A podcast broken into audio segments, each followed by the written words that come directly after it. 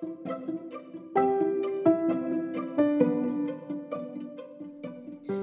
guys, what's up? Sou eu, a Dal. E sou eu, a Thay.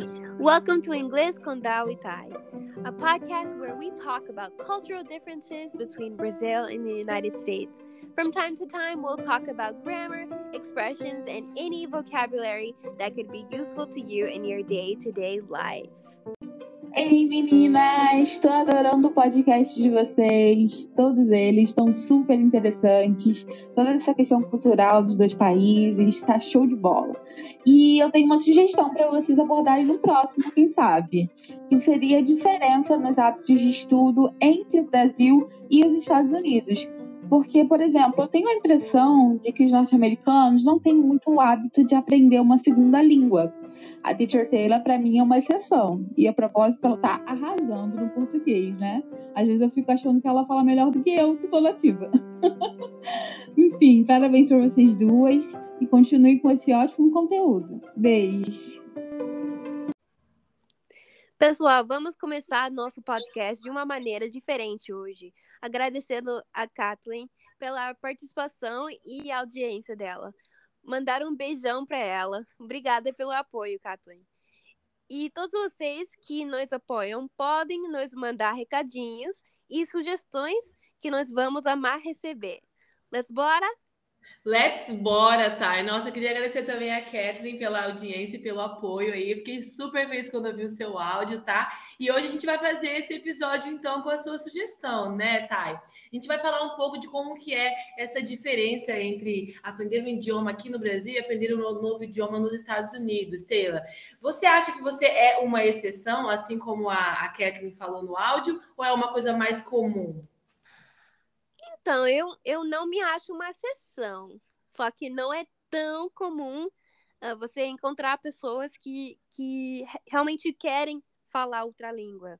Até tem muita gente que fala outra língua, inclusive porque os Estados Unidos é uma nação super misturada, sabe? Uhum. Tem gente de vários lugares aqui, uhum. mas uhum. muitas vezes, se alguém fala outra língua, é por uh, naturalidade, sabe? Que os pais daquela pessoa ah, uh, ensinaram uh, a língua para a pessoa, mas não era por vontade. Mas uhum. falando de pessoas que aprendem por vontade, eu, eu acho que é, é mais que raro. Sim, você é uma exceção, sim, né? É, é mais é. raro mesmo. Uhum. É, e, e, e, assim, você sente que os americanos acham, acham necessário falar uma, uma segunda língua? Ou é algo que ah, a pessoa só busca se ela realmente tem uma vontade, porque ela quer fazer uma viagem, ou às vezes porque conheceu alguém, quer ter um, sei lá, quer ter um relacionamento com uma pessoa de, de outro país, né? Ou, ou é uma coisa que as pessoas não sentem muita necessidade de buscar? Uhum. Eu acho que no final da, ao final das contas, depende da pessoa uhum. uh, e da meta daquela pessoa. Então, vamos supor, eu vou dividir as pessoas em dois tipos. Tem as uhum. pessoas que enxergam outra língua como uma ferramenta para negócios, para poder viajar, para né, poder aproveitar. Uhum. E tem uhum. gente que realmente tem interesse na cultura e nas uhum. pessoas que falam tal língua. Então, eu vou falar assim: só depende da pessoa. Não tem como generalizar, mas no meu caso, por exemplo, quando eu comecei a aprender outras línguas, né? A, a segunda língua que eu comecei a aprender foi o espanhol. E uhum. eu tinha só 10 anos. Não sabia Nossa. nada de negócios, nem nada, sabe? Eu não, não tinha noção uh, do, dos benefícios que falar espanhol podia, podia me, me trazer. Me trazer. Mas, uhum. Mesmo assim, eu tinha essa vontade de conhecer pessoas que falavam espanhol. E até agora eu levo essa mesma vontade, né, quando tem a ver com português. Então, uh, tem pessoas, né, como eu, que realmente quer, uh, querem aprender a música, querem ler, uh, querem né, assistir vídeos no YouTube de blogueiros brasileiros, brasileiros essas coisas.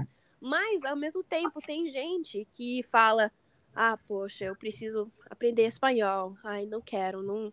não eu queria só falar inglês. Eu queria só chegar no México e falar, e falar. inglês. Uhum.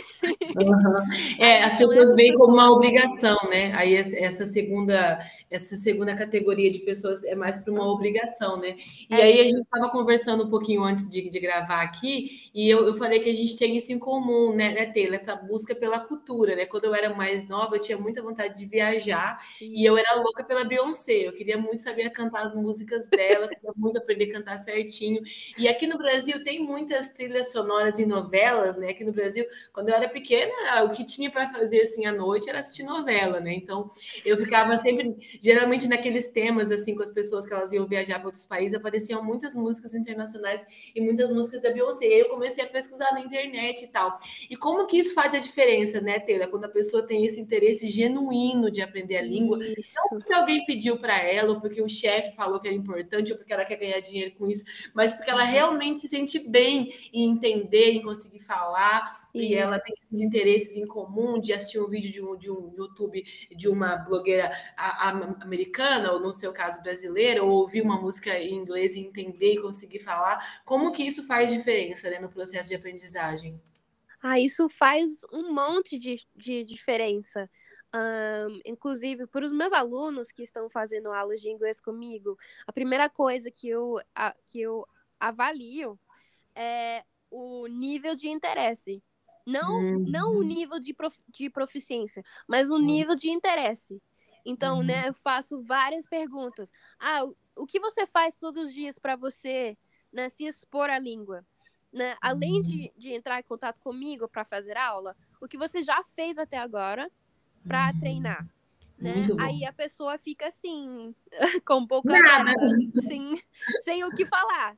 Uhum. assim, é, é, eu acho que faz muita diferença, né? Todos os dias você tem que ter uma meta, uma, uma micro meta, né? Ah, hoje eu quero aprender a letra de, de tal música, da Shakira, do, da Beyoncé, da, seja quem for, né? Uhum. Uh, aí com isso você vai se divertir na hora de, apre de aprender. Aí não vai, não vai ser uma tarefa, vai ser um lifestyle mesmo, sabe? Um Exatamente. estilo de vida. Não fica pesado, né, Teila? Não fica pesado. Eu também pergunto muito isso na nossa primeira interação com os alunos. Eu pergunto: você gosta de aprender inglês? Por que, que você está buscando isso, né? Isso. Porque geralmente a pessoa fala: ah, é porque eu tenho que fazer um doutorado fora, porque o meu marido está indo viajar e aí ele sabe falar e eu não. Ah, é porque no meu trabalho eu preciso. Aí eu falo: ok. Essa é a sua necessidade, esse é o seu porquê. Mas você gosta, isso é uma coisa que vai te trazer prazer quando você conseguir falar, quando você conseguir ouvir, ou tipo, não, vai ser aquela coisa, ah, eu tenho que fazer isso, porque não tem outro uhum. jeito, né? E aí eu estava parando para analisar esses dias, Taylor, os meus alunos, assim, eles têm resultados muito rápidos. E uma das coisas é por conta disso que eu avalio no início já se eles têm interesse, a grande maioria tem, e porque a gente tem essa metodologia do 1% todo dia, né? Então, essas uhum. micrometas aí de você fazer um pouquinho todos os dias, né? Porque é como a gente for pensar, sei lá, eu quero começar a correr, nunca corri na minha vida. Aí você pensa, vou correr uma maratona de 42 quilômetros, você fala, meu Deus, nunca vou conseguir, é muito longe, é muito esforço, né? Mas se você começar a correr e falar, ah, eu quero correr 15 minutos amanhã, eu quero começar a correr 5 minutos, eu vou andar 10 minutos e vou correr 5. Na outra semana eu vou correr 10 minutos. E você vai criando essas micrometas aí, avançando um pouquinho. Isso. Daqui a pouco você está correndo meia hora, está correndo uma hora, e quando você vê, você pode pensar em, em correr uma, uma, uma maratona, uma meia maratona, né? E o inglês é a mesma coisa, ele é algo, o inglês não, qualquer idioma que você for aprender, né? Você tem que ter essa, né, essa noção de que é um, um, esforço diário, de que é uma dedicação diária. E quanto mais prazer você tiver no processo, quanto mais leve, mais divertido ele for para você, melhor e mais fácil, né? Exatamente. Super concordo. E, Ana, falando de novo do, das pessoas daqui que, que não, não sentem essa necessidade de aprender outra língua, eu acho que também a gente tem essa noção de, ah, inglês é o, o idioma internacional. Então, para que aprender uma língua que eu nunca vou utilizar? Hum. Mas é, é, porque eu acho que tem a ver com né, uh, o egoísmo né, que, uhum. que existe na, na cultura daqui. Né? Que as pessoas só pensam em si mesmo, né? Em uhum. si mesmas. Uhum. Mas uh, quando a gente pensa, não, existem outras pessoas em outras partes do mundo que eu, eu posso fazer amizade com essas pessoas. Eu posso conhecer uma outra cultura além da minha. Uhum. Aí isso vai abrir, vai abrir os olhos um, uhum, para realmente sentir esse, esse, esse interesse. Né? Exato. Né? E eu acho que é uma coisa muito importante que eu sempre falo para meus alunos, tem muita gente que não sabe, é que o nosso cérebro, quando você está aprendendo uma outra língua, você faz conexões neurais que você não faria aprendendo nenhuma outra coisa, né? Então, existe uma parte do nosso cérebro que chama amígdala, que é a parte que faz essas conexões neurais, Teira. Quando a gente é criança, é quando a gente mais trabalha ela. Por isso que crianças aprendem tão rápido uma outra língua, se elas forem expostas, né? Por quê? Essas conexões é quando você aprende, por exemplo, que copo se chama copo quando você começa a fazer a ligação da figura do objeto com a palavra. Isso. Então, a criança, como que você estimula ela? Você fica mostrando mamãe, papai, comida, cachorro, né? E, a, e aí a criança vai repetindo, ela vai fazendo aquela conexão no cérebro. Se você aprende só uma língua, você só vai movimentar isso quando você é criança. Depois, quando você cresce, você pode até aprender palavras novas, né, no seu trabalho e tudo mais. Só que assim, a, a porcentagem que você trabalha isso é muito pouco. E aí, é. quando você aprende uma outra língua, é todo um processo novo. É como se você virasse criança de novo. De novo. E aí você vai começar a fazer a relação. Ah, copo é glass, então mesa é table, tudo de novo, né? Tem aluna que fala assim, teacher, parece que a minha cabeça está fritando. Eu falo, mas tá mesmo. Porque faz no mínimo aí uns 18, 20 anos que você não movimenta tanto essa parte do seu cérebro, né? Uhum. Eu trabalho só com adultos, então é no mínimo 18 a 20 anos que a pessoa não está mexendo aquela parte do cérebro, né?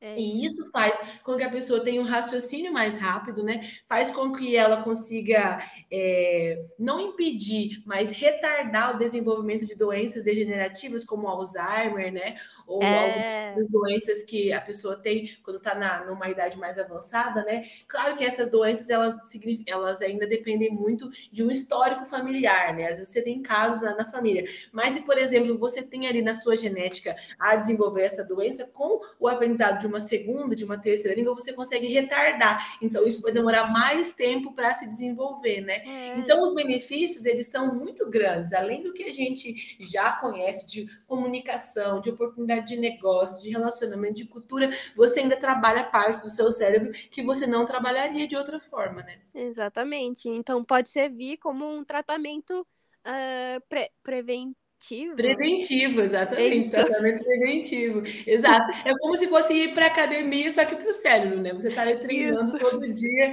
o seu cérebro para ele ficar mais forte e mais resiliente, né? É por isso que os americanos são tão gordo, gordos. Né? Brincadeira. Ah, eu já não sei, não sei falar, não, é, não sei opinar sobre esse assunto. Ok, deixa eu te falar uma outra coisa sobre uhum. acessibilidade, né? Porque aqui no Brasil, diferente dos Estados Unidos, a gente tem essa noção de que a gente tem que aprender outras línguas, né? Só que o acesso, ele é muito difícil, né? Hum. O, aprender uma segunda língua hoje ainda é muito caro. Claro que hoje em dia, com a internet, tudo ficou mais fácil. Você tem acesso a, a, a conseguir fazer inglês online, enfim, tem inúmeras maneiras. Se a pessoa não tiver dinheiro hoje, mas ela tiver internet, ela tiver dedicação, ela consegue aprender. Mas no passado era algo muito de difícil acesso por conta do preço, é muito caro, né? Como que é isso aí nos Estados Unidos? É muito caro? É algo que é visto como coisa de gente rica ou não? Ah, sim, é, é muito caro, especialmente se você for buscar um, uma professora que nem eu, que nem você, aí uhum. custa, né? Uh, uhum. e muitas vezes. Mas eu acho, eu acho assim que as famílias não deixam isso impedir uhum. o, o, aprendizado, o aprendizado uh, da língua. Tem uhum. clientes meus que falam, ó, oh, Taylor, eu só consigo pagar tal quantidade, mas eu uhum. realmente quero quero uhum. dar um jeito da gente fazer as aulas, né? Então, eh, eu acho que quando a pessoa sente a necessidade, não existe assim um preço impedimento, uh, né? é, não não existe um preço assim que é demais, né? É, é só você arranjar alguma coisa, né? É que nem ir no, na academia, né? Aqui, uhum. academia só custa 10 dólares por mês, né? Nossa, Aí também tem academia que custa 100 por mês. Aí uhum. você só, só busca a academia que que tá de acordo com o seu bolso, né? Isso, isso mesmo. Uhum. Então, uh, tem acessibilidade. Uhum. Uhum, sim, é, eu acho que ainda hoje no Brasil já está mais acessível, mas é como você falou, é questão de prioridade, né? Já teve alunos para mim que falou, teacher, eu estava fazendo outras coisas, estou abrindo mão de fazer tal coisa para investir no inglês e tal. E eu acho que é importante, assim, até é importante a pessoa saber, a pessoa pagar para que ela dê, dê, dê, valor, né? Quando Isso. a pessoa, eu sinto, quando a pessoa paga um valor mais que para ela é um valor razoável, ela se dedica mais do que quando ela tem alguma coisa que é gratuita ou que é de um valor muito barato né? Uhum. Parece que as pessoas não valorizam quando as coisas estão né, muito acessíveis, assim, um ponto de ser até de graça, né? É verdade. É, e outra coisa que eu queria te perguntar é como que os americanos veem as pessoas que falam mais de uma língua, né? Aqui no Brasil, por exemplo, no meu caso, eu sou de uma cidade muito pequena, do interior do Mato Grosso do Sul, né? Eu sempre falo, é o interior do interior, porque o Mato Grosso do Sul já é um estado interiorano, que não é um, um, estado assim como São Paulo, Rio de Janeiro, todo mundo conhece, né? Já é no interior. Aí é no interior do Mato Grosso do Sul, interior interior, né? Então, lá, quando eu vou para lá, na casa dos meus pais e tal, é, visitar meus amigos de infância, é uma coisa que as pessoas admiram. Nossa, que legal, você fala inglês, você fala espanhol, você fala outras línguas, né? É uma coisa que as pessoas veem com uma certa admiração, assim. É, aqui em Dourados também, mas no, no, entre os meus amigos já é uma coisa mais comum. Tem vários amigos que falam outras línguas também, então não é uma coisa muito extraordinária, né? Como que é aí, Taylor? As pessoas admiram quem fala? Como que funciona essa parte? Ah, então, no geral, sim, tem gente que admira. E uh, sempre que eu falo que o que eu faço, né, que eu trabalho com línguas, que eu sou professora. Então, tem uhum. gente que fala assim: dá para ganhar dinheiro com isso? Uhum. Tipo, ah, na hora de você falar que você é professora, a pessoa já te, já te acha aí. Já te olha com dó, né? É, já começa a abrir a carteira e fala: você quer uma doação? Tem um é. dinheirinho aqui, dois dólares, te é, ajuda para você. Você já comeu? Você já comeu? Quer almoçar? É isso. é isso. Mas também ah, tem gente que já sabe o valor de uhum. falar outras línguas. Aí fala assim: nossa, você deve estar tá ganhando bem com isso, é. né? Dá para você trabalhar para o governo, essas coisas, como tradutora, né? A pessoa já te acha assim muito rica nesse sentido. Então é. tem as duas extremas, que é muito, muito extremos, assim, né? muito esquisito para mim, mas enfim. é... Eu Depende muito assim da, da, da, pessoa, né, Tê? De como é. a pessoa vê o mundo e como que é o conhecimento da pessoa sobre essa área, né? Exatamente. E uhum. também, uh, não sei se isso é só, assim, por conta própria, mas eu sinto meio que um, um uma cobrança maior uh, por eu falar várias línguas, porque aqui a, a minha cultura é bem ma, maritocrática. Meritocrática. Uma palavra que eu, eu acabei de aprender, gente. Tá vendo, gente? O processo de aprender nunca acaba, né, Taylor? Nunca acaba. É, é então, é, é muito meritocrática. Então, ah, tem pessoas que, né, quando você fala, ah, eu falo, eu falo tal língua, aí a pessoa vai, uh, pega e te faz prova, tipo, ah, então fala tal coisa. Ah, você não conseguiu. Você demorou para falar. Ah, Nossa, você, tipo, você meio que querendo fazer um teste para saber se você realmente fala, né? Isso. Então, é, comigo nunca assim. aconteceu assim, mas já, já, aconteceu uma vez com um policial, você acredita? Ele me parou numa blitz. Uhum. Eu dava aula numa cidade aqui do interior que ela é bem fronteira com o Paraguai, que a gente mora bem perto do Paraguai, né? Uhum. E é uma cidade chamada Coronel Sapucaia. E ali é uma região muito perigosa, né? Eu ia lá dar aula e voltava. Eu passava só uma vez por semana. Mas eu ficava o dia todo lá e voltava à noite, sozinha sozinha de carro. E ali é uma rota que tem muita, muito tráfico de drogas, né? Muitas pessoas hum. trazem droga do Paraguai para o Brasil. Então tem sempre muito policiamento na rodovia e eles sempre param. E aí esse, esse policial me, me parou e ele falou assim: Ah, onde você estava? O que, que você estava fazendo? Eu falei: Ah, eu estava trabalhando. Você trabalha com o quê? Eu sou professora de inglês. Daí ele falou: Ah, me fala um pouco de inglês aí então. E aí eu peguei e falei e tal. Daí ele sabia inglês também. Daí ele me respondeu em inglês, tipo, ah, what are you doing? Ah, I, I was working, you I'm working too. E aí ele falou, ah, então tá, nossa, eu tô aprendendo inglês também. Não sei o que. Eu vi que ele viu como uma oportunidade dele praticar um pouco. Só que também se eu estivesse, se eu estivesse mentindo, ele ia saber, né? Então, eh, foi, é. uma, uma, foi a única vez que isso aconteceu. Então, Taylor, e essa foi a única vez que isso aconteceu, que alguém me pediu para falar alguma coisa, sabe? Geralmente as pessoas é, meio que já sabem, né, que eu falo e não ficam me pedindo prova, não. É bem, é bem tranquilo. Ok. Muito, muito legal, Dal. Muito obrigada pela conversa e pelas perguntas.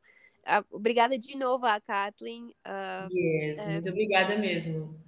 ela foi, ela foi, foi ótima, né? Muito legal quando alguém manda uma sugestão, porque às vezes a gente tem várias ideias, né, Taylor? Mas a gente não sabe se é isso que o pessoal quer ouvir, né? Então, se você quer ouvinte aí do nosso podcast, tiver alguma, alguma dúvida, alguma sugestão, algo que você gostaria de perguntar para mim, né? Se você está aprendendo português ou para Taylor, se você está aprendendo inglês, a gente vai gostar bastante, né, né, né Thay? Yes, então mandem mais reca recados. Isso mesmo. E a gente se vê semana que vem. Até mais. Até mais. Tchau.